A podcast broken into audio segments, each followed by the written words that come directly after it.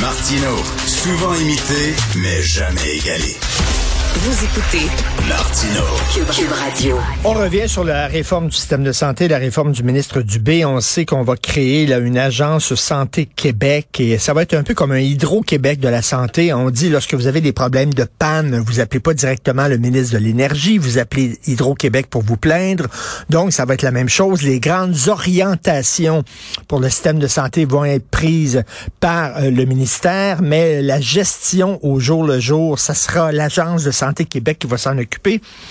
Et là, ben, les gens se posent la question, est-ce que ça va changer quoi que ce soit? Est-ce que ça va donner réellement un meilleur accès aux services, aux patients? C'est ça la grosse question. Il faut toujours penser, est-ce que ça va être bon pour le patient? Il y a eu un texte dans le Devoir récemment, on posait cette question-là. Et euh, dans le cadre du texte, on interviewait euh, Madame Mylène Breton, qui est professeure à la faculté de médecine et des sciences de la santé de l'université de Sherbrooke, sur cette question-là. Elle est avec nous aujourd'hui. Bonjour, Madame Breton. Bonjour. Alors, parce que vraiment, il faut toujours penser aux patients. Au bout du compte, c'est bien beau des réformes, des réformettes, des structures, la bureaucratie, etc. Est-ce que tout ça, au bout du compte, on va avoir un meilleur accès aux services de santé?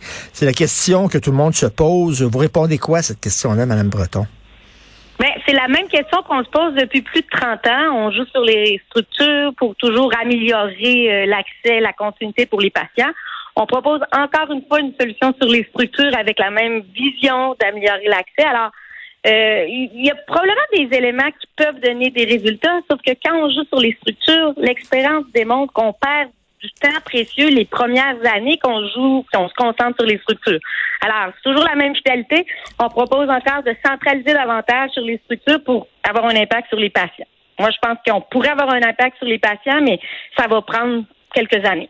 Là, il y a des gens qui disent, ouais, mais est-ce que c'est une façon là, de, de, de, protéger le ministre de la Santé, c'est-à-dire qu'il sera plus imputable, il va être caché euh, derrière l'Agence de Santé Québec, puis quand, quand ça ira pas bien, ça va être à cause de l'agence, puis quand ça va aller bien, ça va être grâce au ministre.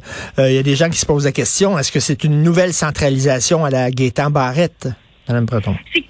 En fait, c'est clairement une nouvelle centralisation. On ajoute un élément direct, autoritaire. Euh, on avait un système très centralisé avec nos 35 6 qui répondent au ministère.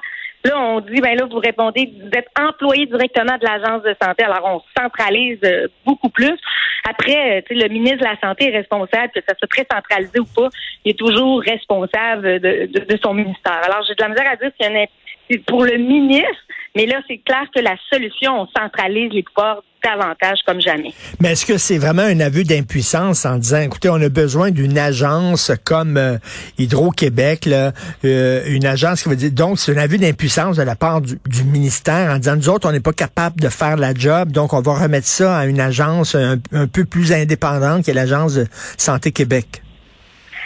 Écoute, la question, c'est ce qu'on propose, c'est d'avoir un employeur unique. Puis je pense qu'on est capable, c'est assez structuré quand quand euh, le ministre appelle un PDG de FISIUS, j'ai l'impression que la ligne d'autorité est quand même très forte. Là, ce qu'on joue, ce qu'on propose, c'est beaucoup aussi les syndicats, on, touche les médecins spécialistes, c'est-à-dire que vous avez des privilèges, mais là, vous allez être vous allez avoir un lien de gouvernance beaucoup plus direct. Alors, je pense que c'est là qu'on cherche la ligne d'imputabilité. Puis là, on joue sur les structures, mais est-ce qu'on a besoin de jouer sur les structures pour, pour atteindre ces finalités de, de, de, de répondre? Mais la centralisation et la décentralisation chacun des, des, bienfaits puis des, des méfaits. C'est-à-dire que si on décentralise beaucoup, euh, ben c'est bien parce qu'on est très sur le terrain, on sait ce qui se passe sur le terrain. Par contre, quand c'est le temps de bouger la machine, ben les gens en haut, ils ont pas de prise. Là. Ils ont pas de prise sur la machine parce qu'elle est trop décentralisée. Euh, au contraire, à l'inverse, plus de centralisation, c'est correct. C'est plus facile pour le ministre de faire bouger la machine. Par contre, les gens qui prennent des décisions sont plus déconnectés de la base et du terrain. Donc, ça, là, on dit, on va centraliser pour mieux décentraliser. C'est assez bizarre, là. Mais c'est ce qu'on dit. Vous, vous, le nommez bien. Je pense que la centralisation, là, c'est vraiment, on l'a vu, là, c'est, on, a peu de marge de manœuvre, notamment avec les syndicats, notamment même un travailleur. Moi, je suis une infirmière, je travaille à Montréal, je déménage en Beauce. Faut que je recommence quand pas au bout de l'échelle, mais pour euh, l'ancienneté, c'est énorme qu'on ben avec la mobilité du personnel. Je pense que c'est c'est pour le plus-value de, de, plaisir au travail. On, même sur l'île, on, déménage de quartier, puis on on, peut pas changer d'employeur parce qu'il y a des éléments. je pense qu'il y a des éléments de centralité intéressants, mais après, quand on revient toujours pour le patient, il va voir quoi? L'enjeu d'accès est hyper important. Moi, je pense qu'il faut, on a besoin de jouer cette structure pour faciliter la navigation pour les patients? Il y a plein de structures. Est-ce qu'on peut les aider à naviguer? Là, actuellement, on a comme trois types de patients pour avoir un accès. La première ligne, c'est la porte d'entrée. Je veux un service, je veux un rendez-vous chez mon médecin de famille. C'est vraiment la première ligne. Est-ce que si je suis un patient qui est un, médecin de famille, on je suis un patient inscrit, c'est pas la même trajectoire que si je suis un patient orphelin inscrit sur la liste d'attente centralisée versus je suis un patient orphelin pas inscrit sur la liste d'attente, pas puis j'ai pas de médecin de famille. Fait qu'on n'a pas les mêmes trajectoires. C'est mhm. hyper complexe pour le patient de naviguer puis de comprendre ces portes d'entrée qui sont pas coordonnées entre elles.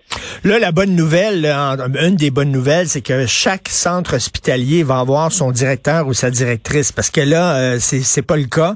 Euh, quelqu'un peut diriger euh, peut-être deux centres hospitaliers, trois. Là, il va avoir un directeur qui va être imputable pour chaque hôpital. Une bonne nouvelle. Là. Ben, c'est une bonne nouvelle, mais quand on regarde les organigrammes d'un CIS ou d'un CIE, on ne peut pas s'imaginer non plus qu'il y a personne qui, qui s'occupe de ces établissements-là. Il y a quand même, on a des directeurs des services professionnels. Ça existe actuellement. Il y a des adjoints pour la première ligne. dans ces grosses structures hospitalières, il faut pas penser qu'il n'y a, pas de, de, gestionnaires qui sont nommés. On a même des responsables de sites de CHSLD. On a des responsables de sites. Alors, euh, on peut renommer des directeurs attachés directement, mais il y a quand même des personnes en poste actuellement. Et là, il y a euh, Émilise Lessard-Terrien, qui est euh, anciennement de Québec solidaire, qui écrit aujourd'hui une lettre d'opinion dans le Journal de Montréal. Puis elle dit, bon, un employeur unique, c'est bien beau, mais c'est la standardisation, c'est le mur à mur, parce que ce qui est bon pour Chicoutimi est peut-être pas nécessairement bon pour La Sarre ou pour Montréal ou pour Gatineau. Ben, tout à fait. Je pense que c'est dans toute cette bureaucratie qu'on soit très, très centralisé. Il faut laisser les couleurs locales, faut comprendre les dynamiques territoriales. Euh, gérer à Montréal comme gérer en Beauce ou au Saguenay, pas les mêmes euh, enjeux, même si parfois c'est même pas les mêmes enjeux de santé. Fait que vraiment, je pense qu'il faut garder ces couleurs locales. On a vu un bel exemple dans Charlevoix euh, récemment, là, qui avait les, les infirmières avaient réfléchi à qu'est-ce qui semblait intéressant pour leur corps de travail.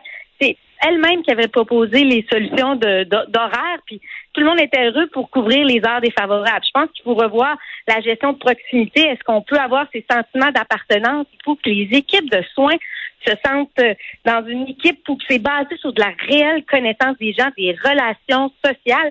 Euh, souvent, les gens vont être plus enclins à remplacer leurs collègues quand c'est demandé entre collègues versus ce que c'est imposé. Fait qu'il faut revoir, on a un contexte de pénurie importante de, ben de, ressources humaines et retrouver le plaisir de travailler et de laisser les, les équipes locales s'adapter au contexte proposer des solutions euh, les, aux saveurs locales aussi dans les contextes. Vous, est-ce que ça vous fait peur de savoir que Gaëtan Barrette trouve que c'est une excellente réforme et qui est tout à fait content puis il dit euh, le ministre Dubé euh, a réussi à faire ce que moi j'ai pas pu faire parce que mon boss, M. Couillard, me donnait pas tous les pouvoirs nécessaires. Est-ce que ça vous inquiète?